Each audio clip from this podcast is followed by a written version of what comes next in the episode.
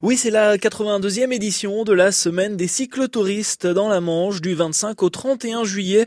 Ce sont des milliers de cyclotouristes qui sont attendus pour une semaine de randonnée. Les vététistes ont eux aussi leur parcours.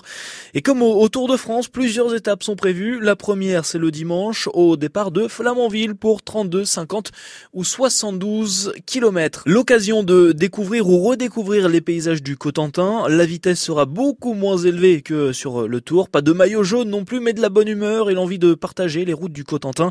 Pour cette semaine sportive, des cyclotouristes sont attendus en nombre et des bénévoles sont actuellement recherchés, des baliseurs, ravitailleurs, assistants parcours ou encore des vététistes guides. Alors vous n'êtes pas obligé d'être disponible tout au long de la semaine, quelques jours suffisent. L'organisation souhaite établir un planning à l'avance pour que chaque bénévole puisse changer de mission.